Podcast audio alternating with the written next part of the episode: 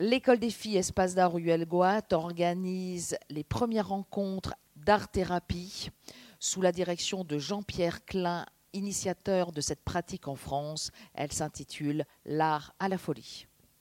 Alors d'abord merci, je suis ici pour remercier Mathieu Delorme, euh, Bernard Rigaud, je suis ici pour remercier Françoise Linet et Louis-Antoine Euh, et je suis ici euh, fondamentalement en t'écoutant pour supprimer les accents aigus. Je veux dire que tu n'as fait que de parler de récréation et je vais parler de recréation. C'est-à-dire que dans récréation, il n'y a pas seulement le loisir, il y a le terme création. Et le terme création est au milieu. Et comment, dans une société où on nous demande de créer à l'image de ce qu'on nous dit de découvrir, où la symbolisation est au service de symboles que l'on voudrait ingurgiter, hein, par publicité, par toutes sortes de discours, peu importe, comment arriver à être sujet de création pour se recréer? Voilà, c'est le sujet.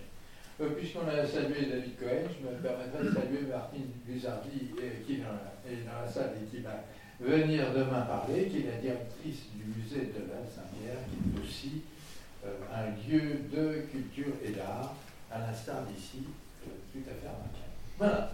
Donc, je suis ici pour dire que chacun d'entre nous devrait être euh, dans la question de est-ce que je continue d'être créateur un petit peu, y compris de ma propre vie. Alors comme psychiatre, oui, je suis psychiatre entre autres choses, je vais vous raconter une histoire de fou. C'est un fou qui met une lettre dans la boîte aux lettres.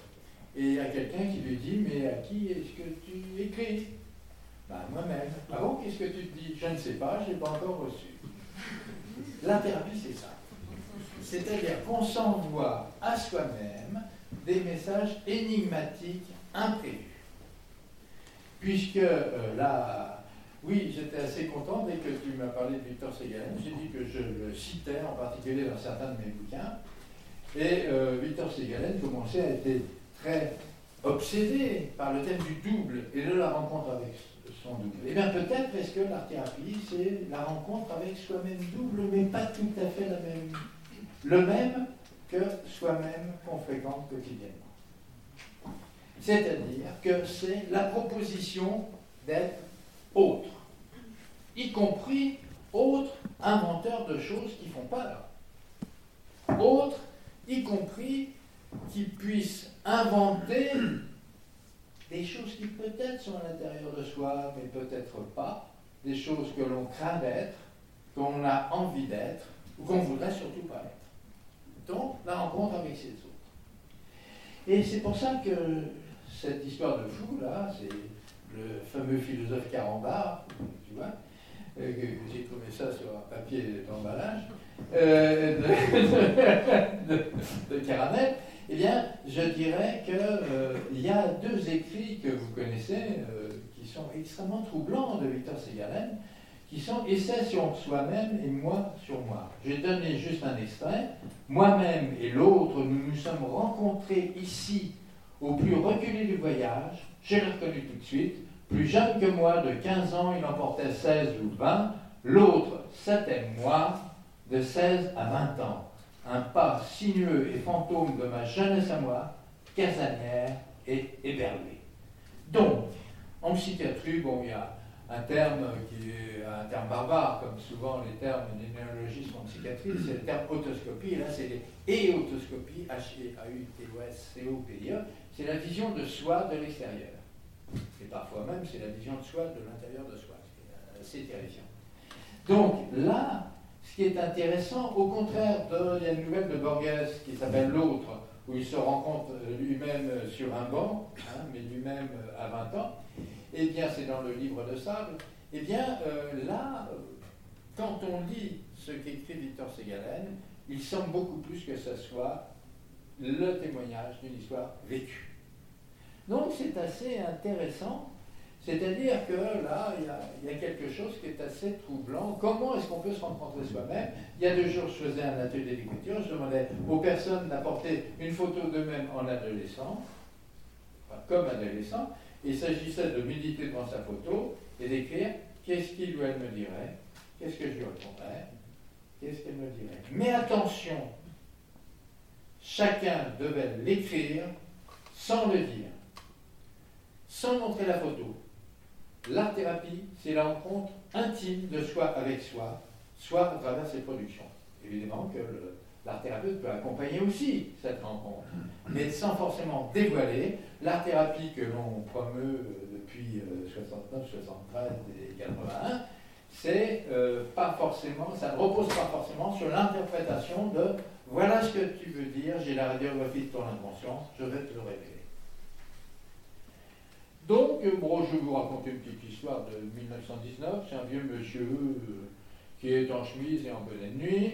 Il est dans un wagon-lit, et puis, il voit ce que je veux dire. Et euh, à la suite d'un chaos, il voit entrer dans son compartiment un monsieur en chemise de nuit et en bonnet. Et qu'est-ce qu'il fait là Il s'aperçoit que c'est lui et qu'un chaos avait euh, ouvert le, miroir de la porte qui donnait sur les toilettes. Bien on est un peu là-dedans. C'est-à-dire, on se reconnaît sans se reconnaître.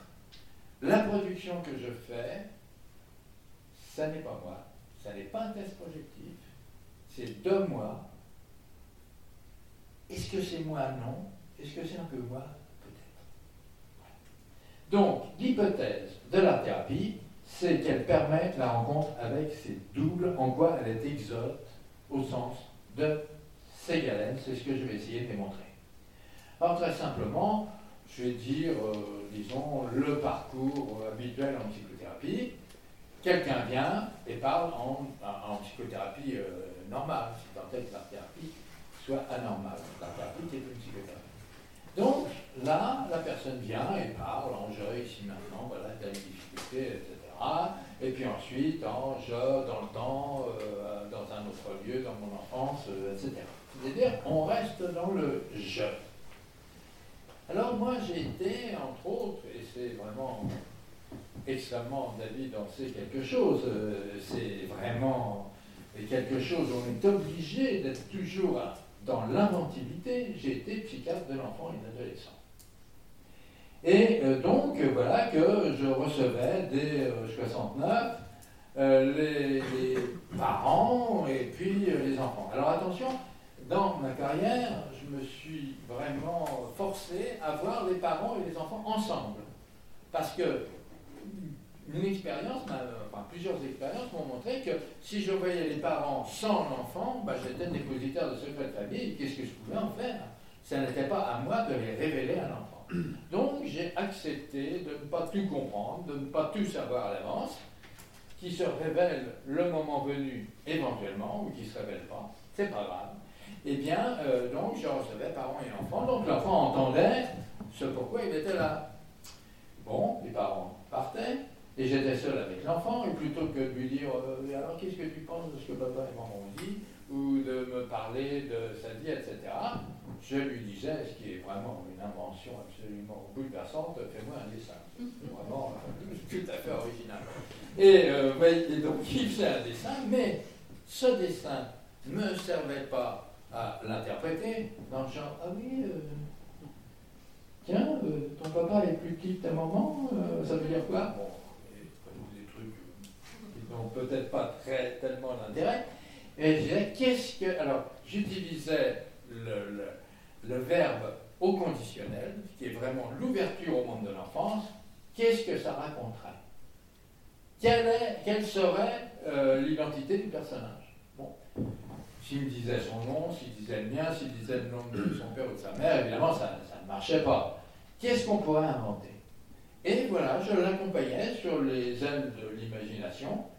Et bien sûr que dans mon oreille, je percevais, et dans mon œil, c'est le dessin, je percevais euh, le rapport qu'il avait avec ce qui venait d'être dit précédemment par ses parents et ce qu'il faisait. L'art-thérapie, c'est le mine de rien. C'est-à-dire, on n'est pas là pour dévoiler ce que l'autre est, qui est la tentation constante des gens qui sont en psychiatrie pour avoir le pouvoir sur les autres en leur disant je sais avant toi ce que tu dois découvrir. Donc, là, il y a quelque chose qui est je t'accompagne en fiction. Mais ça peut être autre chose. On fabrique des marionnettes, euh, on fait. Alors, évidemment, ensuite, c'était l'art-thérapie, c'est-à-dire le théâtre, la danse, l'écriture, le sonore, le musical, etc. Et je t'accompagne au nom de la production, en comprenant des choses. C'est-à-dire que, évidemment, c'est toujours la tentation constante de pouvoir mettre des sous-titres, mais de les garder pour soi. J'ai, au cours de ma carrière, euh, évidemment, euh, fréquenté euh, des gens qui avaient des problématiques tellement profondes qu'il ne fallait pas y toucher, parce que ça brûlait. J'ai évidemment eu un certain nombre de fois, hélas, rencontré des enfants violentés, et il ne s'agissait pas, comme certains en psy le disent, il faut rouvrir la blessure ouverte, ce qui me semble un traumatisme supplémentaire. Il ne s'agissait pas, évidemment, d'arriver à faire avouer, le, terme est terrible, ce qu'ils avaient subi et ce à quoi ils avaient été l'objet. En revanche, lorsque, je pense à un gosse, j'avais publié un, un bouquin là-dessus, entre autres, euh, qui inventait des histoires de marionnettes et où la sorcière disait ha ha ha. Vous savez, c'est façon de reconnaître les sorcières, c'est leur façon de rire. Ha ha ha. Je vais te tuer et manger ta bouche. Je savais qu'il y avait quelque chose qui était en rapport avec ce que l'enfant avait subi. Et je vais finir cette communication par aussi une histoire comme ça, étant donné qu'on est de plus en plus assailli par des histoires de plus en plus épouvantables à ce niveau. Donc, si on serait, si on serait, si on était, on serait le vampire, euh, on serait euh, le cow-boy, la sorcière, la princesse, ça, il n'y a aucun problème. Il y a un grand nom de la psychanalyse qui est parfois un petit peu négligé, mais qui est redécouvert actuellement, c'est Ferenczi, que je conseille fortement de lire, outre Winnicott, qui est vraiment doit être dans toutes les poches, mais euh, Ferenczi euh, qui dit euh, les symboles des enfants, les symboles des enfants, il n'y a pas à leur démontrer, c'est leur langue naturelle. Donc on accompagne la symbolisation et le pari de la thérapie, c'est que la symbolisation agit sans forcément être décryptée. Et donc on est proche de là. Alors euh, voilà, là que la personne vient avec toutes ses difficultés, ses productions complexes, qui sont ses symptômes, qui sont ses tourments, etc. Et on lui demande d'être sujet, d'être auteur d'une production complexe autre. Voilà. Et donc là, on passe du je, parce qu'en psychothérapie, que je vais faire par ailleurs, euh, il y a euh, je, oui, voilà, je sais pas, et puis je dans le temps, mes parents, etc. Là, on passe du je au it du contact avec la matière. Hein, avec le Naoum, là, vous avez pu, ces deux jours précédents, voir le contact avec la Terre. Comment est-ce que la Terre contient, contient au sens euh, recevoir tout ce qui est de nos problématiques diverses, entre autres de violence. Eh bien, je dirais que là, on passe du euh, je au il, si on est dans l'invention poétique du personnage, etc., ou du je au it, c'est-à-dire qu'est-ce que je fais avec la matière, qui est un interlocuteur. Je pourrais même dire qu'il y a de l'intersubjectivité entre soi et la matière, ce qui est un peu paradoxal. Bon, d'accord, écoutez, la publicité, euh, c'était le moment de la publicité. Voilà. Enfin, euh, Et euh, donc, c'est pour ça que j'ai pensé un peu euh, comme ça, pour donner une image. C'est un autre de mes bouquins, pas se passer par Ricoeur, hein, je peux le dire au passage. Hein. Euh, et mais il y en a un autre, c'est Mandinet aussi. Hein, quand même. Eh bien, donc, il y a deux foyers. Le premier foyer, c'est je parle de moi. Oui, bon, ça va. Mais le premier, le, le premier foyer, enfin, c'est tout. Euh, ça va pleuvoir. Et alors, donc, euh, le premier foyer, je parle de moi, et le deuxième foyer, c'est le foyer de la création. Et forcément, si je suis plein de mes tourments, le foyer de la création va être plein de mes tourments. Que je le sache ou que je ne le sache pas.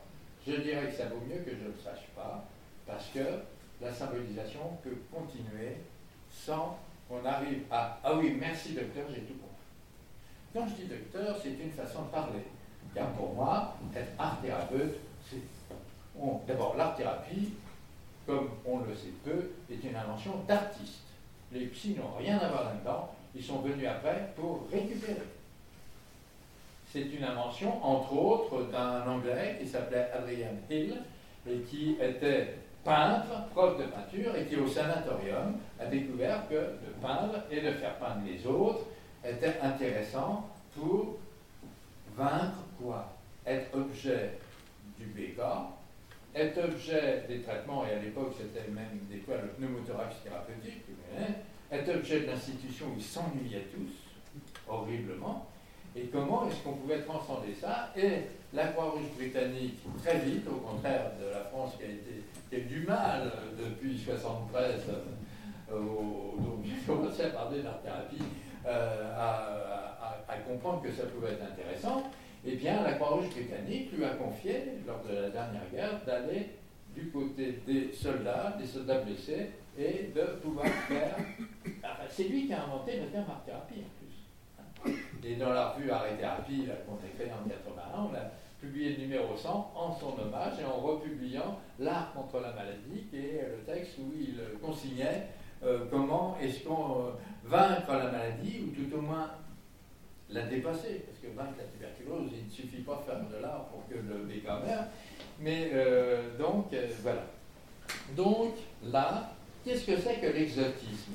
L'esthétique du divers, où en 2010, 1918, euh, il dit Je conviens, c'est Galen je conviens de nommer divers tout ce qui jusqu'à aujourd'hui fut appelé étranger, insolite, inattendu, surprenant, mystérieux, amoureux, aussi, surhumain, héroïque et divin même, tout ce, qui est autre. La sensation d'exotisme n'est autre que la notion du différent, la perception du divers, la connaissance que quelque chose n'est pas soi-même et le pouvoir d'exotisme n'est que le pouvoir de se concevoir, autre. Et le moment d'exotisme est l'ivresse du sujet à concevoir son objet, à se connaître différent du sujet, à sentir le divers. Il y a deux jours, là, quelqu'un utilisait le terme identité, je, dirais, je disais que c'était un terme obscène. Je veux dire que nous sommes condamnés, tout un chacun, à n'être qu'un. Et euh, nous sommes condamnés éventuellement, tristement. Nous sommes qu'un avec notre cancer de l'estomac, avec le deuil de la personne aimée, avec euh, le fait qu'on a une peau qui nous fait stigmatiser par la société, euh, etc. Ou avec notre handicap. Ou parce qu'on est dans une institution, on est en prison, ça on devient détenu. Ou en hôpital psychiatrique, heureusement que les séjours sont court, et on devient le malade ou le résident ou un EHPAD, etc. Et on est euh, souvent euh, condamné à n'être qu'un, même dans notre vie quotidienne. Et la thérapie est une façon de vous proposer juste le temps de, l'atelier à être autre. C'est pour ça que dès que Françoise m'a téléphoné, enfin Bernard et Françoise, euh, bah, j'ai dit oui, la thérapie est hôtes au sens de cigarette, justement. C'est un peu ce que je développais dans le bouquin, entre autres. Euh, et, et, donc, comment est-ce qu'on peut s'expérimenter sans risque? C'est ça. On ne prend pas de risque à être autre. Et donc, on arrive presque à quelque chose d'esthétique sans être obsédé par l'esthétique, parce que, bien entendu, euh, il ne s'agit pas de faire du joli-joli. Ça, c'est vraiment l'ennemi de faire des beaux ciels bleus, euh, de faire, euh, euh, ah oui, elle-même, je l'aime, les petits oiseaux, tout le monde est d'accord. On s'en fout. Moi, j'écris donc du théâtre. Si mes héros, c'était ça, ça m'intéresse Mes héros sont d'une cruauté absolue. Ce qui fait que dans la vie, je ne suis pas trop cruel, tout au moins, je ne sais pas, je ne vais pas demander le témoignage, mais bon. Donc, on est dans un mélange, un mélange des cultures. Il faut se revendiquer d'être dans le mélange. C'est la fin des grands récits, comme vous le savez. Hein, que les grands récits qui tenaient, bon, ben, on les complète. On les complète à tout point de vue. Euh, même si, moi je me réfère aussi de temps en temps euh, à Mélanie Klein et, à, euh, qui n'est pas ma grand-mère, et, à, Anna Freud, qui ne pouvaient pas se blairer. Bon, plus, donc, j'ai dit, faire ici et Freud, bien entendu. Et même Jung, est quand même quelqu'un de tout à fait fondamental, bien que je ne partage pas ses opinions politiques.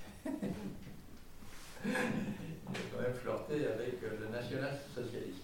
Mais euh, donc, ce que je veux dire que même dans ce corpus-là, il y a à puiser et à faire sa sauce. Surtout en psychothérapie de l'enfant et de l'adolescent, où euh, il n'y a pas un corpus qui rende compte absolument. Mais nous tous, qu'est-ce qu'on fait? On puise un petit peu dans les différentes religions, quelle que soit sa religion de départ.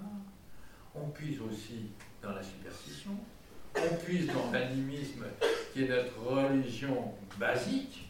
Il suffit de se balader dans, la forêt de Welgoat et de rencontrer la fille euh, de, euh, du roi 10. Et remarque que ça marche. Hein. Tout à l'heure, à la mare aux fées, j'ai dit oh, il faut faire trois vœux.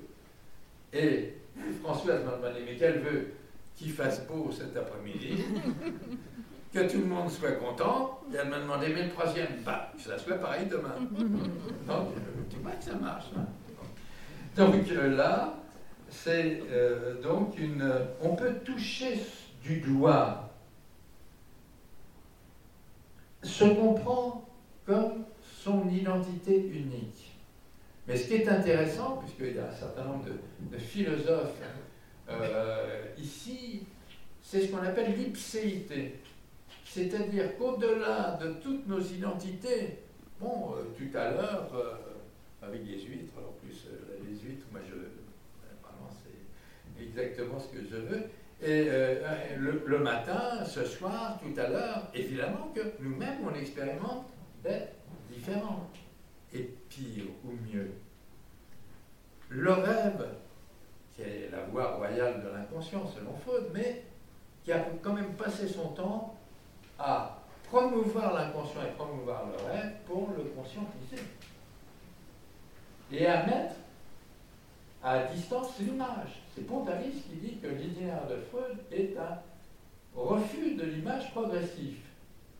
Eh bien, je dirais que le rêve, ça nous apprend aussi autre chose. C'est que chaque nuit, nous apprenons à être multiples. Parce que nous sommes les auteurs de tous les personnages de nos rêves. Je raconterai une histoire que j'ai racontée il y a trois jours. Euh, c'est un, patient que j'avais en thérapie euh, classique et qui était très fier d'avoir arraché une femme des griffes d'un violeur. Je lui ai dit, mais monsieur, je vous rappelle que vous êtes l'auteur des trois personnages.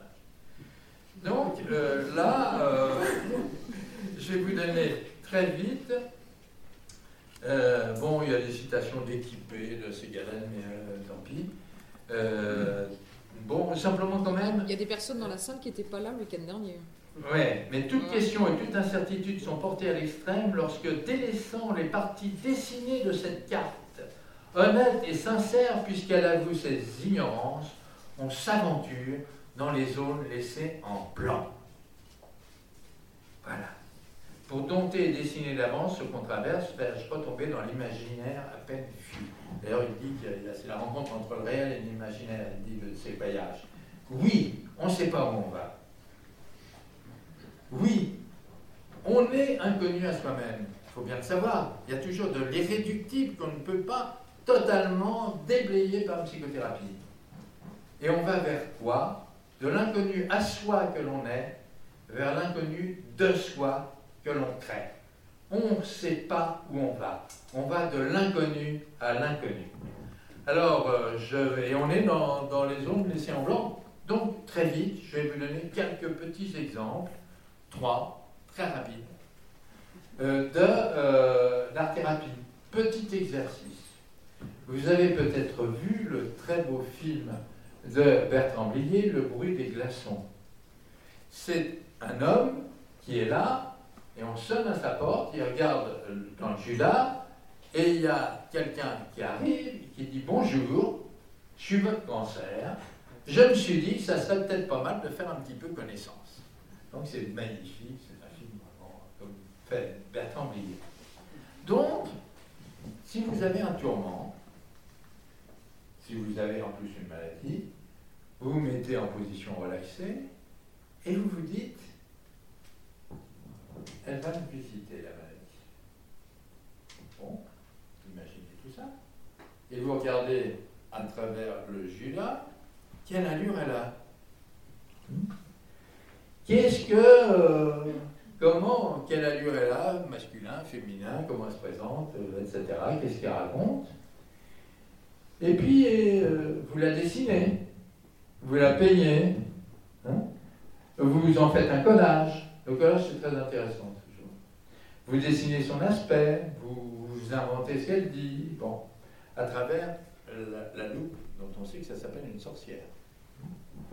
Et donc, là, quel discours elle va tenir, elle va tenir Donc, il y a quelqu'un qui était diabétique et qui a travaillé comme ça. Oui, ça ne résume pas l'entier de la thérapie, vous comprenez bien.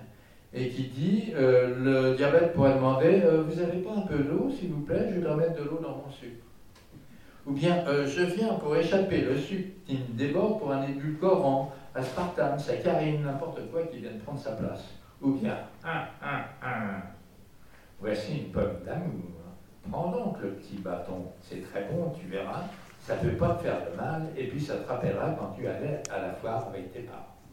Bon, c'est un petit, c'est un autre de mes bouquins chez Marabout, la initiation à l'art-thérapie, où il y a plein d'exercices qu'on peut faire chez soi sans, sans l'aide d'un psychothérapeute. Donc, c'est simplement un tout petit exemple de dire comment, à travers un jeu, on joue avec quelque chose qui nous tourmente. Autre chose, si votre corps ne vous revient pas, si vous ne le supportez pas, si vous avez une mauvaise image, eh bien, penchez-vous sur les images qu'il y a dans les magazines, hein, euh, des images selon le canon, retouchées par Photoshop, de toute façon. Moi, par exemple, je voudrais être comme Georges Clooney mais euh, difficile. Eh bien, euh, donc, donc, il y avait une jeune fille obèse. J'ai beaucoup accompagné les jeunes filles anorexiques mentales et obèses, qui était repliée sur elle-même, à pleurer silencieusement quand elle et quand elle allait à la piscine avec sa classe, pendant que les enfants, qui étaient déjà certains obèses du fait des, sucres dans les sodas, eh bien, se moquer d'elle. C'est d'ailleurs l'humiliation qui est une des pires choses qu'on puisse infliger à quelqu'un, la honte et l'humiliation. Eh bien, euh, ou alors si vous n'avez pas besoin de, travailler sur l'image que vous avez de votre corps, euh, vous m'envoyez votre photo. Euh, Mais donc, donc là, il y a une possibilité de jouer avec les canons de l'image et les canons de cette culture, qui sont différentes euh, souvent d'une culture à l'autre, de belle image. Et évidemment, comme les photos, en plus de ça, ce qui est intéressant, c'est que ce n'est pas de la création ex nihilo, c'est la création à partir d'une création. Donc les gens qui disent, oh, vous savez, moi je ne suis pas créateur, il y a le coup de la photo, qui une création, c'est quelque chose, eh bien, euh, ou du collage, c'est-à-dire qu'on euh, on peut se permettre de travailler comme ça, soit clic-là, qu'on ne croit pas que c'est de la création, ou de travailler en déchirant, ce qui est très intéressant, justement dans leur rapport à son corps, que l'on déchire pour construire autre chose. Je veux dire qu'il y aura beaucoup de choses à dire sur tout le trajet métaphorique de la création, qui renvoie à quelque chose, comme par exemple, j'avais un, un, sculpteur, euh, Jean-Luc Joannet, qui est exposé à, Lausanne, euh, au musée d'Arus, justement, et qui a exposé au musée de la Saint-Pierre. Et lui, dans mon service, lui, il amenait des bouts de euh, de jeux classés d'enfants. Et puis, euh, il y avait euh, de l'argile là, et les enfants mettaient euh, comme ça, faisaient en négatif, ils imprimaient des petits bouts d'objets cassés, puis on mettait tout autour un rempart, et puis on mettait de la barbotine avec le côté magique de la chose qui chauffe et tout ça. Enfin, bon, des choses tout à fait intéressantes. Puis ensuite, on démoulait, on travaillait sur le moule, etc. Mais c'était métaphorique de, à partir de petits bouts cassés, j'arrive à faire un bas-relief. Il n'y avait pas besoin d'en rajouter. C'est-à-dire que la création, attention, la création est un mot assez intéressant, car la création, ça renvoie à l'acte de création, je suis en création, et à la création, voici ma dernière création. C'est l'acte et son résultat. Donc, là, le coup de travailler euh, avec euh, du collage, euh, j'ai pas mal travaillé avec des jeunes filles anorexiques mentales avec le collage, où c'est une façon de travailler son corps par corps interposé, ou fabrication de marionnettes, ou des choses comme ça, et certainement pas de euh, la proposition de théâtre, qui ont d'autres indications, ou de danse, où il s'agit d'avoir un corps pour autrui, de, montrer son corps, alors même que c'est là où se sont localisés les symptômes. Je vais finir par une histoire, ça va hein? Je vais finir par une histoire d'un procédé que j'aime beaucoup, que j'ai inventé à partir de façon lointaine du playback theater qui est inventé par, euh, à New York et qui m'a été transmis par un Californien, Armand Volkas, qui continue d'ailleurs de- d'enseigner dans notre école INECAT. Et c'est, euh, on dit un souvenir, on choisit dans la troupe de comédiens qui va jouer son souvenir, en particulier son propre rôle. Il ne s'agit pas de revoir son souvenir, mais de se revoir dans son souvenir. Et on dit très précisément les attitudes, les mots, tout ce qui se passe. On peut utiliser des tissus euh, de façon symbolique, etc. Les comédiens, interdiction de poser un- une seule question. Ils doivent s'imprégner. Ça n'est pas une négociation, vous voulez. Et tout se passe pour favoriser la rencontre de la personne avec elle-même jouée par un autre. Je peux vous dire que c'est une expérience assez forte, bien entendu, sur les souvenirs marquants de sa vie, euh, d'humiliation, de déception, voire même de sévices. Et euh, donc, euh, les personnes que j'ai formées à ça peuvent jouer, on peut jouer n'importe quoi, mais de façon absolument fidèle, sans rajouter un mot, sans retirer un mot. Et voilà donc une histoire que je ne vais pas vous raconter, mais lorsque je fais des formations autour de ce que j'ai appelé le théâtre de la réminiscence, eh bien, je demande dans mon obsession de la fiction, pour se dire, de la fiction qui est, je dirais, dans une authenticité travestie, c'est- presque un oxymore, eh bien, je dirais que là, je demande même, mais c'est seulement quand on fait des formations autour de ça, lorsqu'on fait des représentations publiques, non, bien entendu. Eh bien, les représentations publiques, c'est les gens, des spectateurs qui viennent attirés à vouloir dire absolument quelque chose qui les hante depuis toujours et qui, du coup, se remet en mouvement. Alors que ça les hantait de façon identique. Eh bien, tous les traumatismes que tout le monde a eus, hein, puis il y en a certains qui vraiment euh, très gratinés, hein. eh bien, euh, voilà que je demande aux personnes, un mois après, euh, d'avoir écrit de la fiction. Et voilà, je vais finir par là, je suis désolé, mais hier au pied levé, j'ai fait une intervention et c'est la même histoire que hier. Il y en avait d'autres, mais celle-là est tellement forte que je vais la redire. Voilà donc ce qu'est cette dame. Vous allez deviner assez facilement quel a été le souvenir qu'elle nous a fait jouer, enfin qu'elle a fait jouer avec moi comme co-metteur en scène. Eh bien, voilà ce qu'elle a inventé. Jeune fille de Pierre. Un jour, une jeune fille restée seule à la maison reçut la visite d'un vieil oncle. Assis sur le canapé, l'homme fumait et parlait. La fumée entoura peu à peu la jeune fille d'un filet invisible. La pièce s'obscurcit. La main de l'homme se posa sur elle. La main de l'homme cherchait, chercha à atteindre son sein. Le temps se figea. Elle se crispa, se rigidifia, s'empira. Quand ils rentrèrent, ses parents trouvèrent sur le canapé une statue de pierre. Ils la déposèrent dans une grande pièce claire au dernier étage d'un vieil hôpital. Autour d'elle, d'autres jeunes filles de pierre étaient entreposées là. La porte se referma sur elle. Une éternité plus tard, un oiseau se fracassa contre la vitre de la fenêtre qui se fissura et tomba. Le silence murmurant des statues se suspendit, une battit des cils, le diaphragme d'une autre se souleva. On entendit, venant de très loin, un son sourdre les profondeurs empierrées et enflé, vague, terrible et folle, éclater aux lèvres des statues et se déverser au dehors en jets de bile et de vomissures.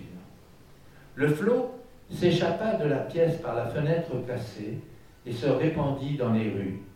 Le liquide monta de plus en plus haut et atteignit les étages supérieurs des maisons. Les jeunes filles minérales quittèrent l'hôpital et la ville. Puis, la terre commença à boire, à s'imprégner de ce liquide. Les années passèrent, les rues furent de nouveau sèches, seulement il y avait maintenant sur le sol une croûte dure, noire, épaisse.